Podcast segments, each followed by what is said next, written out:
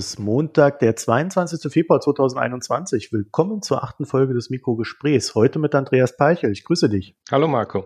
Ja, es ist unsere achte Folge und wir wollen uns heute über No-Covid unterhalten. No-Covid, Zero-Covid, da gibt es vielleicht noch Aufklärungsbedarf, aber Andreas, vorweg, wer bist du und was machst du? Ja, ich bin Andreas Peichel. Ich bin am IFO-Institut in München. Dort leite ich das Zentrum für Makroökonomik und Befragungen und ich habe auch eine Professur an der LMU für äh, VWL, habe VWL studiert und beschäftige mich insbesondere mit makroökonomischer und aber auch ein bisschen mikroökonomischer Modellierung und von daher beschäftigt uns im Moment natürlich das Thema Covid seit ja, einem guten Jahr sehr stark in unseren Modellen, Prognosen und wir versuchen endlich aus dem Schlamassel rauszukommen. Und die Süddeutsche hat dich einen No-Covid-Ökonomen genannt.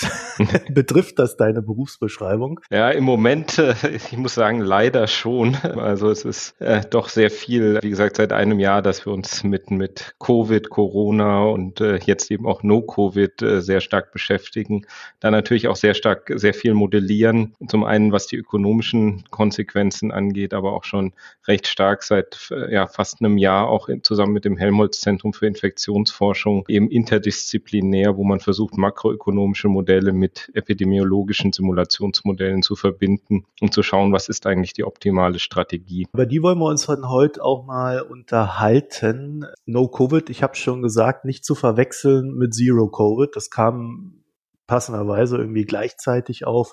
Was zeichnet denn die No-Covid-Strategie aus? Ja, vielleicht kurz zu, zu dem Unterschied. Das ganz Zero-Covid, was wir jetzt in Deutschland kennen, ist aus verschiedenen Gründen noch ein bisschen weitreichender. Es, Im Prinzip vereinfacht gesagt, es ist eine Art No-Covid-Strategie auf der einen Seite noch verknüpft mit äh, vielen anderen Forderungen bis hin zu einem, ja, ich würde fast sagen, sozialistischen Umbau des Wirtschaftssystems, wo also nicht nur die Corona-Maßnahmen und Politik drin sind, sondern ein komplett anderes Gesellschaftsmodell noch mit sozusagen im Paket ist. Das ist insofern unglücklich, als dass die Strategie, auf die auch No-Covid zurückgeht, im Internationalen wiederum als Covid-Zero läuft. Also von daher äh, ist die Verwirrung maximal. Und das ist, geht letztlich zurück auf ein, ein theoretisches Konzept der sogenannten grünen Zonen, das schon bei verschiedenen anderen Pandemiebekämpfungen zur Anwendung gekommen ist und jetzt auch seit letztem Jahr in vielen äh, Ländern, vor allem im asiatisch-pazifischen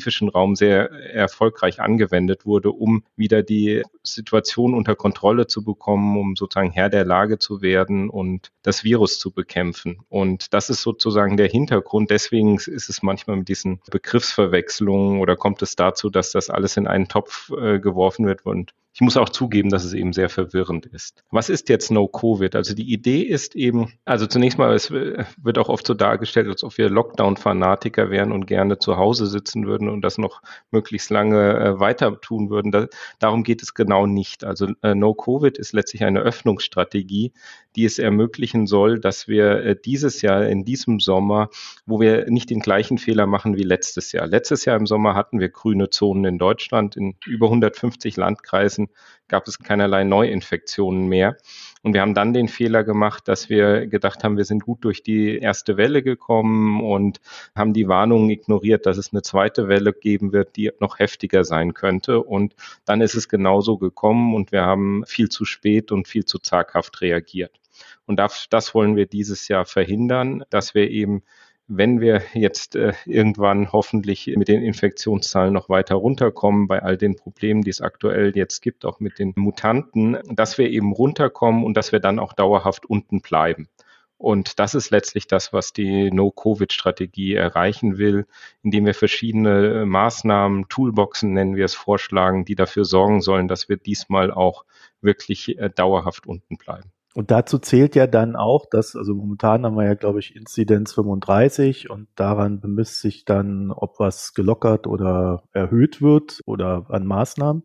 Und ihr habt da so eine andere Inzidenzzahl im Blick, ne, als Messlatte. Genau, also das Problem ist, und das, das sehen wir ja jetzt auch, dass bei diesem Virus, das eben mit den äh, Mutationen äh, das Virus immer ansteckender wird. Und wir sehen ja jetzt auch schon am aktuellen Rand, dass die, die Fallzahlen äh, nicht mehr weiter runtergehen, vielleicht sogar auch schon wieder ansteigen. Und das macht es natürlich so gefährlich, wenn man jetzt bei einer Inzidenz, wir sind deutschlandweit bei äh, glaube 61 war es jetzt. Also wenn wir jetzt schon anfangen zu öffnen, dann und äh, sozusagen das Virus jetzt äh, wieder die Oberhand gewinnt, dann sind wir sehr schnell wieder bei Inzidenzen von von 100 und gehen in Richtung 200. Das geht dann sehr schnell und das das macht das so gefährlich. Und deswegen muss das Ziel, glaube ich, sein, die Maßnahmen oder die Inzidenz noch weiter runterzubekommen. Was aber vielleicht ganz wichtig ist, ist in dem No-Covid-Strategie, was eine entscheidende Rolle spielt, ist das ganze Testen. Testen und aber auch das äh, sogenannte TTI, also Test, Trace and Isolate. Also nicht nur das Testen, sondern dann auch das Nachverfolgen von Fällen und das rechtzeitige Isolieren. Und was wir eigentlich im Kopf haben, ist eine Null-Inzidenz, aber nicht der Inzidenz, die wir kennen, sondern der sogenannten Risikoinzidenz. Was ist die Risikoinzidenz? Das sind die Fälle, wo wir nicht wissen, wo sich jemand infiziert hat. Wenn es einen großen Ausbruch gibt, es gibt äh, beispielsweise in einem Alten- und Pflegeheim, was leider viel zu oft der Fall war, und dort ein Cluster entsteht und wir alle Infektionen auf dieses Cluster zurückführen können, dann ist das per se jetzt kein Problem, weil von diesen Fällen dann kein Risiko mehr ausgeht, weil wir die sozusagen im Griff haben. Was viel schlimmer ist, ist, wenn es Infektionen gibt, wo wir nicht wissen, was die Ursache ist, wo der Ursprung dieser Infektion liegt, weil dann kann es weitere Cluster geben, die wir bisher noch nicht entdeckt haben. Und darum geht es, dass man diese sozusagen bekannten von den unbekannten Fällen äh, trennt. Und das Ziel muss es sein, dass es keine unbekannten Fälle mehr gibt. Und das kann sogar bei einer tendenziell bei einer höheren Inzidenz, normalen Inzidenz möglich sein. Das Problem ist natürlich, wenn wir jetzt Werte wie jetzt haben, wo es so viele Infektionen gibt, dann ist es natürlich schwieriger, die jeden Fall nachzuverfolgen.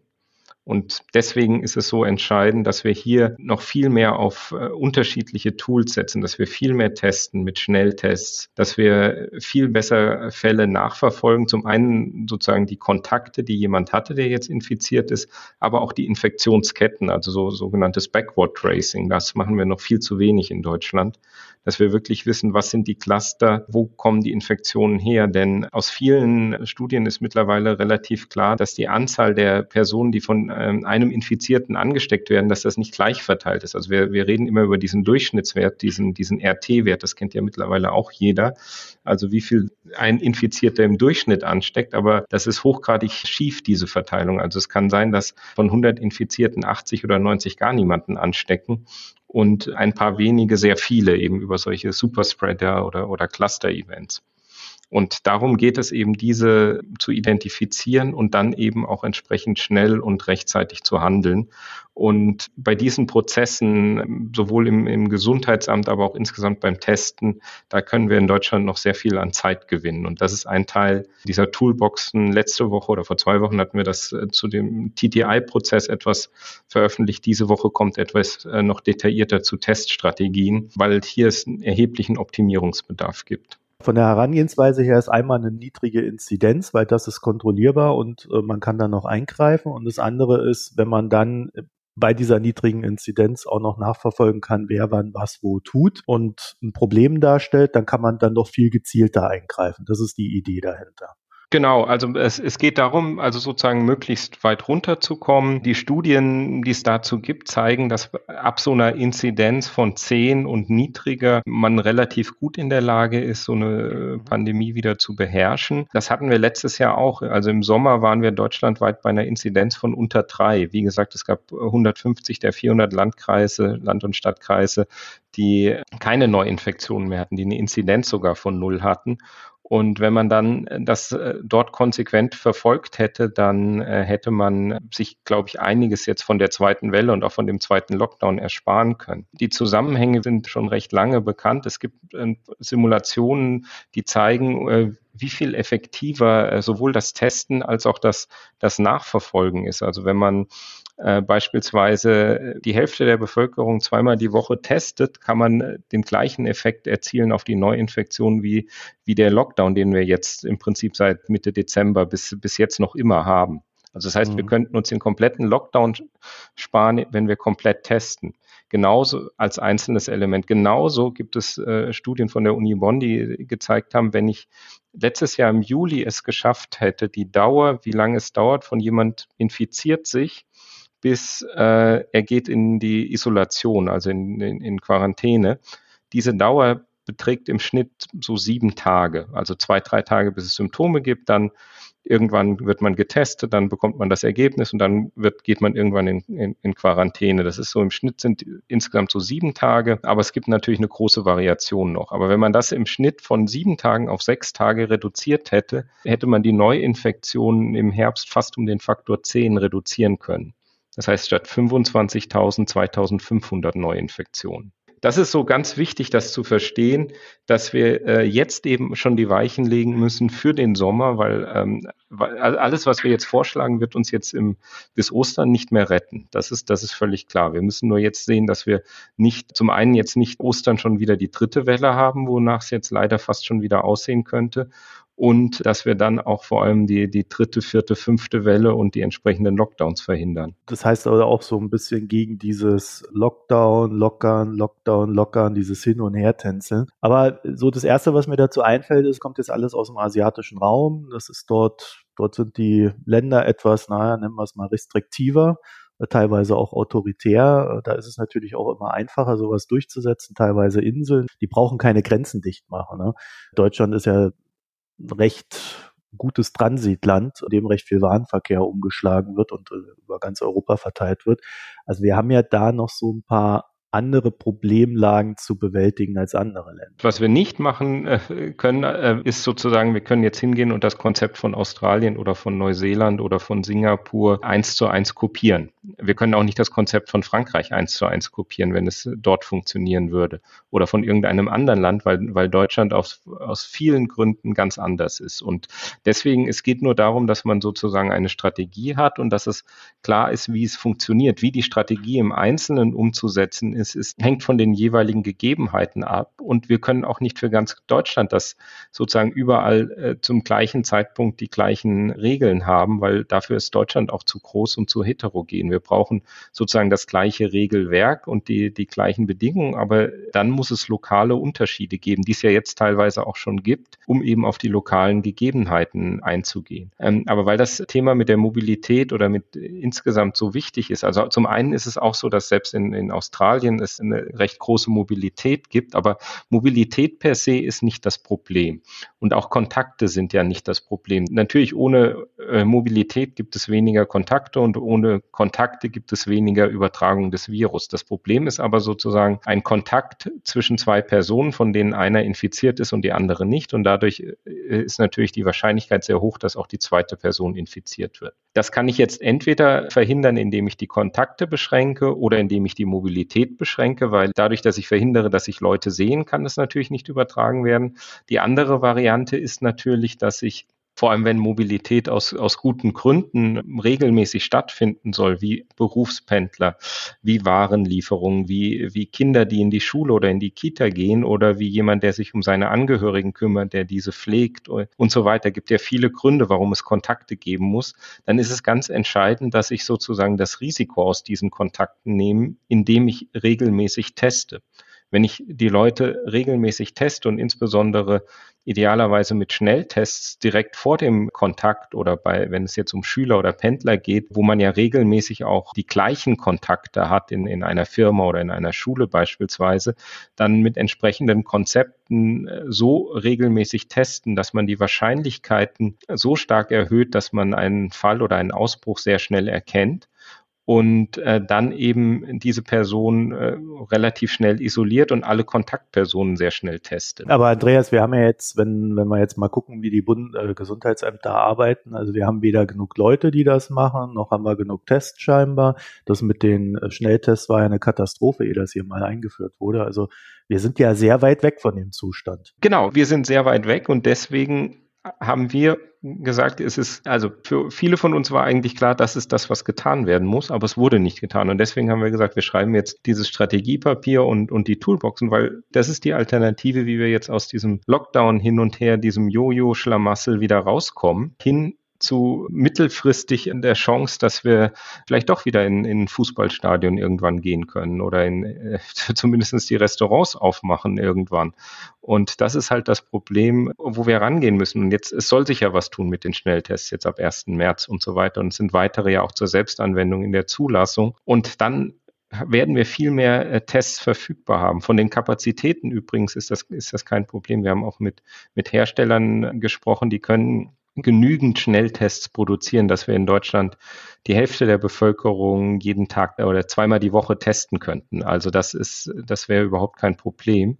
Und die Kosten davon würden auch einen Bruchteil von dem betragen, was beispielsweise der Lockdown uns jetzt jede Woche kostet, allein an, an verlorener äh, Wertschöpfung. Und insofern sozusagen, das wäre da. Es muss nur auch der Wille da sein und es muss, muss auch eben von der Politik her das äh, da sein. Und ein Weg zum Beispiel dafür zu sorgen, dass genügend Schnelltests da sind, ist entsprechend jetzt eine Abnahmegarantie zu machen und zu sagen, okay, wir kaufen bis Ende des Jahres, keine Ahnung, eine Milliarde, fünf Milliarden, was auch immer dann genau die richtige Zahl ist an Schnelltests und wenn wir zu viele haben, dann, dann geben wir es unseren Nachbarländern oder, oder äh, an Entwicklungsländer, weil wir sozusagen, um einfach sicherzustellen, dass wir genügend Schnelltests haben und nicht die gleichen Fehler machen wie, wie bei der Impfstoffbestellung.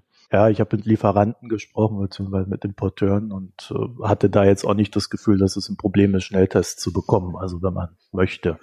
Die haben halt nur auch alle drauf gewartet, dass die Dinger mal genehmigt werden hier, damit man dann das Richtige einkaufen kann. Genau, es sind halt Prozesse, die wir gewisserweise ja auch, auch selbst in der Hand haben. Also in Österreich hat man das ja sozusagen einfach beschleunigt, äh, dieses Genehmigungsverfahren und hat gesagt, okay, wir, wir genehmigen das jetzt erstmal, wir vertrauen den Herstellern und führen das andere Verfahren nochmal später durch, weil keine Maßnahme, kein Test, kein, keine Maske oder irgendwas bietet den absoluten Schutz. Aber was sie natürlich, insbesondere die Schnelltests sehr gut machen, ist äh, herauszufinden, ob jemand gerade jetzt sehr, sehr infektiös ist. Und das ist ja genau das, was wir, dass diese großen Risikokontakte, wenn jemand eine sehr hohe Viruslast hat, äh, sehr äh, infektiös ist, die wollen wir ja rausfiltern mhm. sehr schnell isolieren. Und genau dafür sind die Schnelltests sehr gut geeignet. Und wie wollt ihr erreichen, dass wir jetzt überhaupt erstmal auf diese niedrige Inzidenz kommen? Also wir haben ja jetzt so einen Lockdown, der hat schon mal was gewirkt. Erstmal, wenn man jetzt so auf die äh, Entwicklung der Mutanten schaut, äh, dann könnte man sagen, naja, er wird nicht mehr sehr lange wirken und dann äh, werden die Zahlen wieder nach oben gehen wenn sie es nicht schon sind. Das heißt doch aber, dass man für diese Strategie erstmal jetzt so einen richtig harschen Lockdown machen müsste. Das wäre die eine äh, Variante, dass man jetzt wirklich sozusagen einen harschen Lockdown macht. Aber die Frage ist, was können wir denn noch viel mehr zumachen? Das Einzige, was mir da noch einfällt, eigentlich ist äh, sozusagen den, den öffentlichen Personennahverkehr. Das ist meines Erachtens auch gerade in Deutschland etwas, was immer noch sehr lange und sehr, und sehr stark unterschätzt wurde, auch im Vergleich zu anderen Ländern, wo es sehr schnell auch Kapazitätsbeschränkungen gab und, und mehr, viel mehr Fahrzeuge eingesetzt wurden. Aber viel mehr und viel härter kann man ja den Lockdown nicht mehr machen. Deswegen ist es gerade deswegen so wichtig, dass wir an vielen Stellen jetzt schneller und intelligenter werden, dass wir beispielsweise, also wie gesagt, viel mehr testen. Das, das wird ja jetzt hoffentlich bald kommen und so viel schneller eben Infektionsketten erkennen. Und das andere ist, dass wir endlich endlich auch äh, anfangen, die Instrumente der Digitalisierung vernünftig zu nutzen. Stichwort bei den Gesundheitsämtern, dass jeder endlich diese SORMAS-Anwendung einführt, dass man auch Schnittstellen schafft. Die Corona-Warn-App, die wir haben, funktioniert halt ja nur so bedingt, wenn man, wenn man nett sein will. Aber es gibt andere Apps. Es gibt beispielsweise, ich weiß nicht, ob du die schon mal gesehen hast, die Luca-App, die ja von, von, den Fanta 4, von Smudo und so weiter mitentwickelt wurde, die genau das eben äh, auch zum Ziel hat, dass es wieder Öffnungen möglich sein soll, über die man dann Kontakte nachverfolgen kann, die völlig datenschutzkonform anonymisierte Informationen direkt an die Gesundheitsamtsanwendung per Schnittstelle liefern kann, wo der ganze Prozess beschleunigt werden kann. Und wie gesagt, die, die Studien zeigen, wenn man hier selbst nur einen Tag gewinnen würde, hätte das einen enormen Effekt aufgrund des exponentiellen Wachstums. Und wenn man sogar zwei oder drei Tage gewinnen könnte, hier und viel mehr testen, dann brauchen wir keinen weiteren Lockdown mehr. Alleine das würde schon ausreichen. Jetzt hast du gesagt, der öffentliche Nahverkehr würde dir noch einfallen. Also mir würden noch die Betriebe einfallen. Ne? Es gibt ja, äh, Homeoffice wird nicht überall genutzt, wo es äh, genutzt werden könnte. Äh, Kreissparkasse München, ich weiß nicht, ob du es gehört hast. da gibt es ja einen sehr interessanten Vorfall mit einer Telefonanlage, die erst ab 2022 Homeoffice ermöglicht und so weiter. Es gibt sicherlich viele Einzelfälle, wo man noch mehr machen kann. Im Prinzip haben wir ja das. Wir haben alles, was geht, soll ja im Homeoffice gemacht werden. Dass es das in der, in der Realität nicht äh, so ist, das ist, das ist was anderes. Also äh, wir haben natürlich gewisse Regeln und das macht es halt auch so schwer mit insgesamt mit dem Lockdown. Wir haben gewisse Regeln und die Frage ist, wer hält sich an diese Regeln? Und im Moment ist es halt so bei vielen Regeln, die sind nicht immer nachvollziehbar. Und äh, je weniger nachvollziehbar eine Regel ist, desto weniger halte ich mich dran. Das kennen wir aus vielen anderen Kontexten, dass es eben, wenn die Leute sozusagen sich mit der Situation mit identifizieren oder auch mit den Regeln oder ein gemeinsames Ziel vielleicht auch haben, dann hält man sich eher an die Regeln, als wenn etwas nicht nachvollziehbar ist. Und äh, ein Beispiel, was, was halte ich für nicht nachvollziehbar? Wir, wir haben diese Kontaktbeschränkung. Jetzt hier, ich darf nur eine weitere Person also sozusagen mein Haushalt, meine Familie plus eine weitere Person. Wenn sie zu uns kommt, wenn wir zu den anderen gehen, darf nur einer von uns aus dem Haushalt dann aber zu allen dieser gesamten Familie.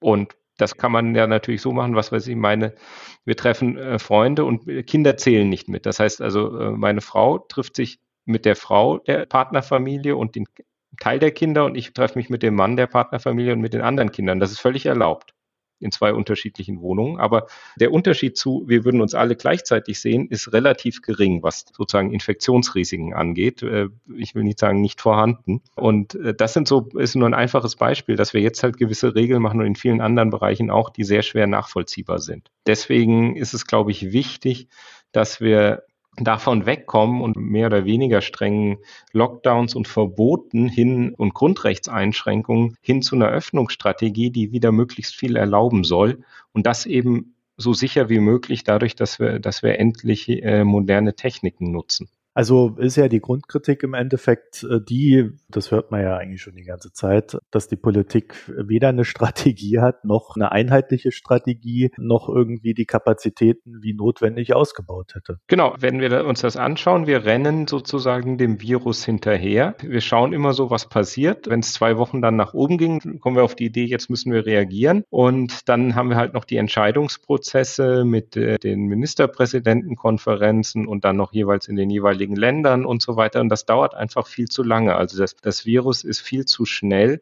als dass wir durch dieses Reagieren und Hinterherrennen irgendwie was gewinnen äh, können. Das ist äh, wie beim, beim Fußball. Wenn man, wenn man Bayern München spielen lässt, dann hat man keine Chance. Dann rennt man auch nur hinterher. Man muss sozusagen vor den Ball kommen in dem Sinn oder vor das Virus und schneller agieren und selbst agieren und eben nicht nur reagieren.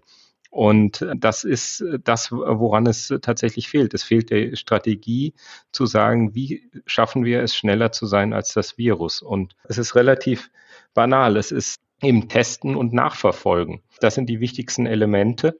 Und da haben wir viel zu lange äh, gezögert und hätten da letztes Jahr im Sommer äh, haben wir uns, glaube ich, alle ausgeruht und gesagt, äh, diese Warnungen ignoriert und gesagt, ach, das wird schon gut gehen. Wir hätten spätestens bei den Sommerferien, bei den Reiserückkehrern nicht nur freiwillige Testangebote machen sollen, sondern konsequent jeden entsprechend auch testen müssen. Auch mit Schnelltests und hätten die viel schneller zulassen müssen.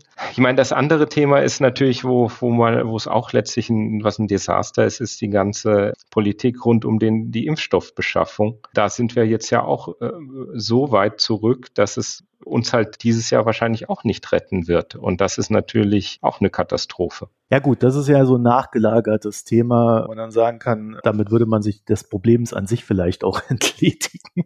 Zumindest hoffen wir das. Aber du hast jetzt so ein bisschen dich weggeduckt bei, bei der Industrie. Ne? Man könnte ja auch äh, die Industrie komplett in Lockdown schicken, sodass die erstmal, dass quasi Arbeit jetzt erstmal ein, zwei Wochen nicht stattfindet oder drei Wochen. Wenn man dann die Zahlen unten hat und dann geht's halt weiter. Ja, also das ist die Frage, sozusagen die Industrie, das produzierende Gewerbe jetzt in Lockdown zu schicken, die Fabriken dicht zu machen, ist natürlich volkswirtschaftlich sehr schwierig. Also wenn man jetzt ehrlich ist, also der, der Lockdown kostet uns natürlich jede Woche Geld, je nach Schätzung anderthalb bis drei Milliarden oder so pro Woche.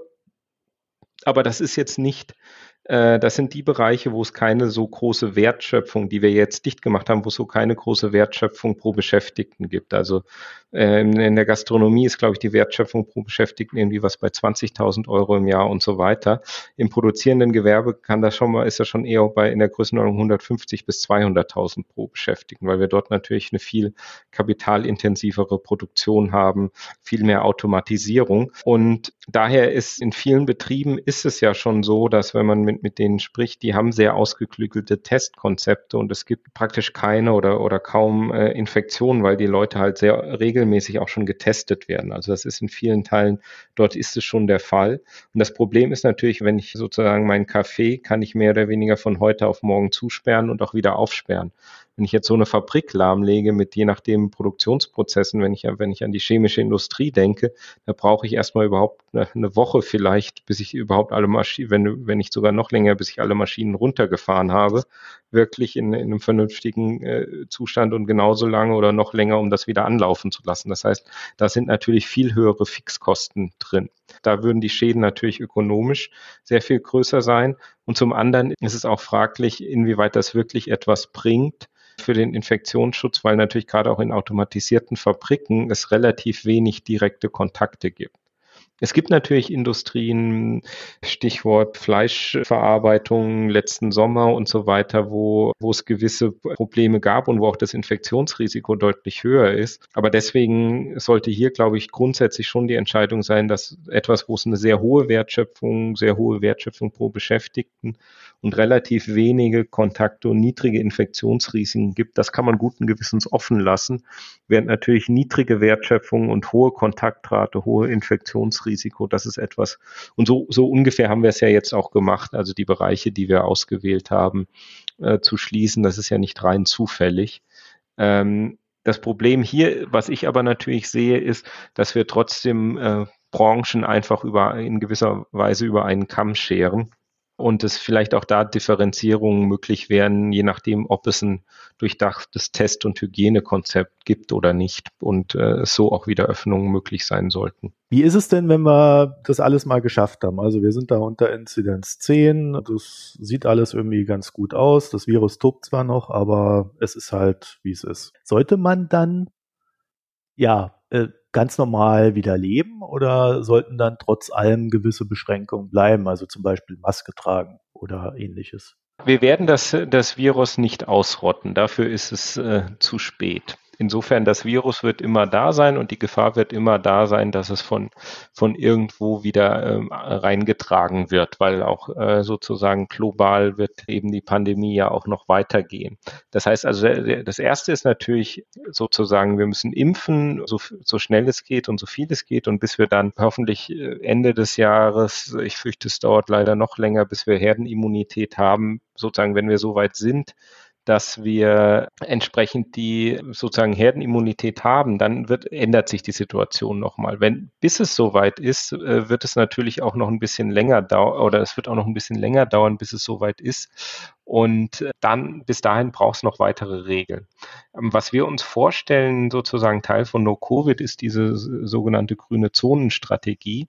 Und da ähm, geht es eben darum, dass grüne Zonen geschaffen werden. Das sind Regionen, wo die Inzidenz äh, entsprechend niedrig ist, wo äh, die Risikoinzidenz null ist. Ich hatte vorhin ja schon sozusagen versucht, den Unterschied zu erklären, also wo es keine lokalen Infektionen unbekannten Ursprungs gibt.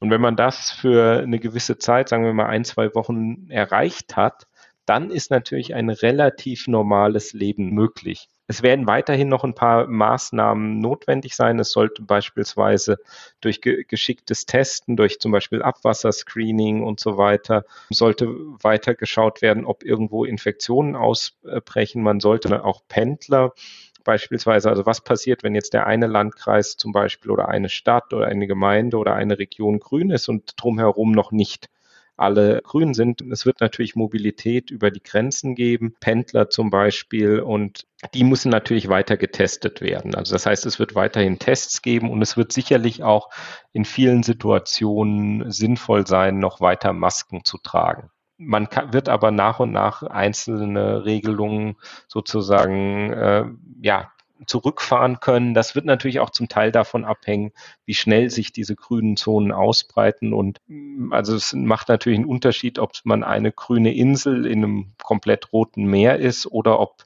ob es im Prinzip viele äh, grüne Zonen gibt, die zusammenhängen und es nur noch vereinzelt rote Inseln gibt. Also da muss man sozusagen stufenweise kann man dann das entsprechend äh, anpassen. Was aber so sein wird, ist, bis wir eine, eine Herdenimmunität haben, dass es natürlich weitere Schutzmaßnahmen geben wird.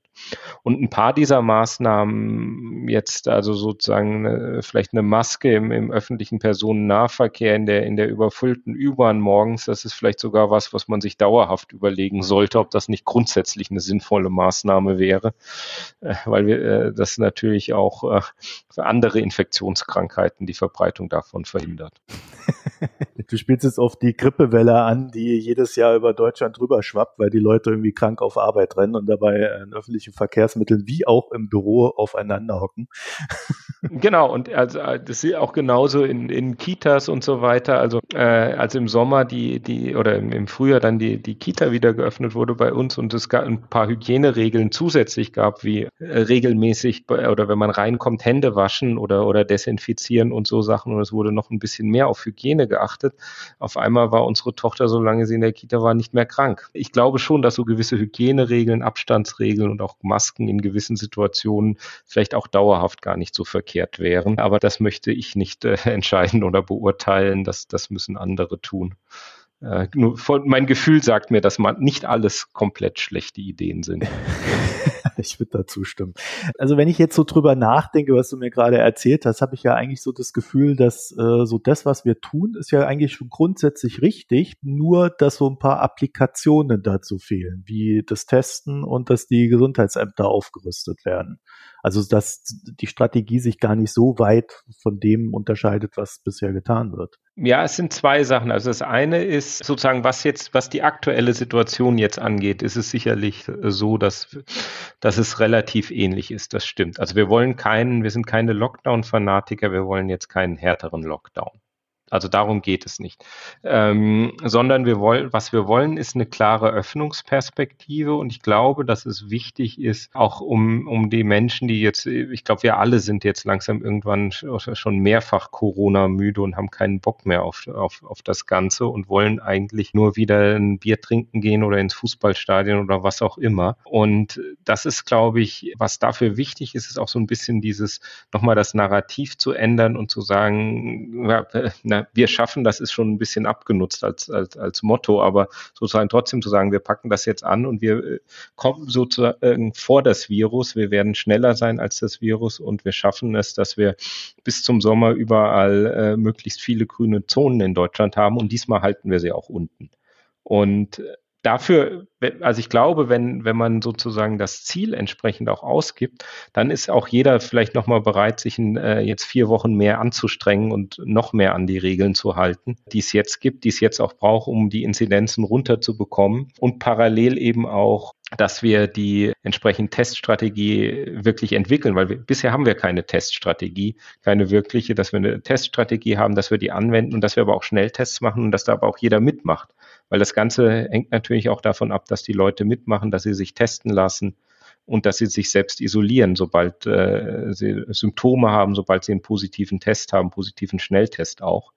Das ist übrigens auch so eine Sache, ähm, was das Thema Strategie da angeht. Ich glaube, Bayern ist das einzige Bundesland, wo man äh, in, in Quarantäne geschickt werden kann, ohne dass ein positiver PCR-Test vorliegt also nur, äh, sprich ein Selbsttest oder selbst bei, bei gravierenden bei Symptomen geht, das glaube ich nur in Bayern, bisher nicht in den anderen Bundesländern, in den jeweiligen Infektionsschutzgesetzen. Und das ist sicherlich auch noch etwas, wo, wo angepasst werden muss, wenn man überhaupt, wenn man Schnelltests einsetzen will. Es gibt ja da ganz unterschiedliche politische Auffassungen. Ne? Also ich bin ja hier in NRW. Dort musste ich nicht mal in Quarantäne theoretisch, als ich aus dem Ausland hier reingekommen bin, auch aus dem Risikoausland. Hab, ich habe das dann halt selbstverantwortlich selbst gemacht äh, und mich dann entsprechend testen lassen, alles auf eigene Kosten, was für mich auch in Ordnung war. Aber man hätte es mir nicht abverlangt von, von der Landesregierung hier. Und äh, das zeigt ja so ein bisschen, dass dafür auch ein politischer Wille gebraucht wird, der scheinbar irgendwie nicht so richtig vorhanden ist. Und äh, du bist ja näher an der Politik dran als ich. Du bist ja vielfach Berater und ja, man könnte auch sagen, gerade der Hot Guy der Ökonomenszene. Kein Posten, der nicht ohne dich vergeben werden soll. Aber äh, hast du da eine Idee, woran das liegt? Ist das wirklich so eine politische Einstellung oder ist das Überforderung der Verwaltung? Überforderung der, der Verwaltung weiß ich nicht. Wir sehen jetzt schon so, dass es jetzt die Pandemie jetzt oder das zweite Jahr kommt natürlich zu einem sehr schlechten Zeitpunkt mit der, mit der Bundestagswahl, die jetzt ansteht und auch noch der äh, auf äh, ungeklärten Nachfolge von, von äh, Angela Merkel als Kanzler, äh, wer Kanzlerkandidat wird. Das führt natürlich auch dazu, dass es in der einen oder anderen Stelle da das Bedürfnis gibt, etwas anders zu machen als, als äh, der Kollege aus dem anderen Land. Land. Das ist so ein bisschen, glaube ich, was jetzt, was ungünstig ist. Das andere ist natürlich, dass es ähm, diese Pandemie halt aufzeigt, wie schwierig äh, es wir uns tun, als Menschen grundsätzlich nicht linear zu denken. Also alles, was was sich sozusagen nicht linear entwickelt. Damit haben wir Probleme, das ist ja auch bekannt. Und jetzt haben wir es eben mit exponentiellem Wachstum zu tun. Und das ist natürlich etwas, was an vielen Stellen, was, was uns schwerfällt. Und ähm, deswegen und dann kommt hinzu, dass wir natürlich jetzt eine Pandemie, ein Virus haben mit, mit einem Coronavirus, mit dem wir bisher in, in Deutschland ja auch so noch nichts äh, in, in dieser Form groß zu tun hatten. Und das ist natürlich auch etwas, was es schwierig macht, sozusagen dann genau zu wissen, äh, diese Dynamik, äh, was ist jetzt eigentlich eine, eine gute Vorhersage, was ist eine schlechte, denn es gibt ja sehr, sehr viele unterschiedliche Sichtweisen und Meinungen darauf, weil es eben so viel Unsicherheit gibt, weil es auch so viel äh, oder so wenig Daten teilweise und Informationen gibt. Also wir sind auch insgesamt, was die Dateninfrastruktur, das ist ja eines meiner anderen Lieblingsthemen, äh, sind wir schon seit Jahren in Deutschland hinterher und das merken wir jetzt in dieser Krise natürlich auch an vielen Stellen sehr stark, dass wir bei vielen Dingen einfach keine Daten haben und uns dann auf verschiedene Simulationsrechnungen immer wieder äh, sozusagen verlassen müssen und da ist da kommt natürlich das raus, was man dann in gewisser Weise an Annahmen reinsteckt. Deswegen muss man schauen, wer, wer trifft in der Regel die besten Annahmen. Und da äh, ist es natürlich so, dass man sich umgekehrt natürlich auch immer das aussuchen kann, was einem selbst gerade äh, dazu in den Kram passt, wie man vielleicht die Welt sieht oder wie man äh, der Meinung ist, man, man weiß es doch eigentlich besser. Wie hoch siehst du die Wahrscheinlichkeit an, dass bei der No-Covid-Strategie eine Situation entsteht, in der wir dauerhaft im Lockdown sind? weil wir zum Beispiel durch neue Mutante überhaupt gar nicht mehr unter diese Inzidenz von 10 kommen. Also ich sehe die, die Wahrscheinlichkeit bei der No-Covid-Strategie äh, nicht größer, sondern kleiner als bei der jetzigen Nicht-Strategie, die wir verfolgen, weil ich äh, sozusagen mir kein Szenario vorstellen kann, wo die jetzige Strategie besser funktioniert. Aber die Wahrscheinlichkeit ist, in, ist insofern für dieses Jahr äh, nicht null, insbesondere wenn wir sozusagen jetzt nicht anfangen, äh, insbesondere das Testen massiv auszuweiten. Aber ich, ich gehe davon aus, dass das passieren wird, unabhängig von, von No-Covid auch und dass sich deswegen bin ich ganz zuversichtlich eigentlich, dass wir irgendwann im Sommer, vielleicht auch schon im Mai aus diesem Lockdown hier richtig rauskommen. Wir sind ja jetzt dabei, gewisse Dinge zu öffnen. Ich habe auch für in zwei oder drei Wochen schon wieder einen Friseurtermin ergattern können. Dann können wir das auch wieder mal irgendwann mit Video machen. Aber äh, da bin ich mal gespannt, was dann äh, sozusagen passiert, wie das weitergeht, weil jetzt mit den Mutanten, das sieht nicht gut aus. Und wenn wir dann eben jetzt ein bisschen öffnen und dann dann äh, ab Ostern oder äh, ab Mitte April wieder im dritten Lockdown sind, dann ist uns auch nicht geholfen. Deswegen, wir müssen viel mehr testen, viel schneller testen, um das Ganze zu verhindern, um möglichst äh, dauerhaft ab hoffentlich April, eher wahrscheinlich Mai auch wieder Richtung einem normalen Leben kommen zu können. Andreas Peichel, ich danke dir für das Gespräch. Marco, ich danke dir. So, wenn ihr noch äh, etwas dazu sagen möchtet, www.mikroökonom.de. Wir haben letzte Woche die Seite etwas umgestaltet. Sie ist noch nicht ganz fertig. das heißt, ihr werdet noch ein oder zwei Probleme haben auf der Seite, aber äh, so im Großen und Ganzen ist sie da. Da könnt ihr dann einen Kommentar hinterlassen zu der Sendung und oben rechts das Premium-Abo euch angucken oder den Spendenbutton drücken. Vielen Dank fürs Zuhören und bis bald. Tschüss.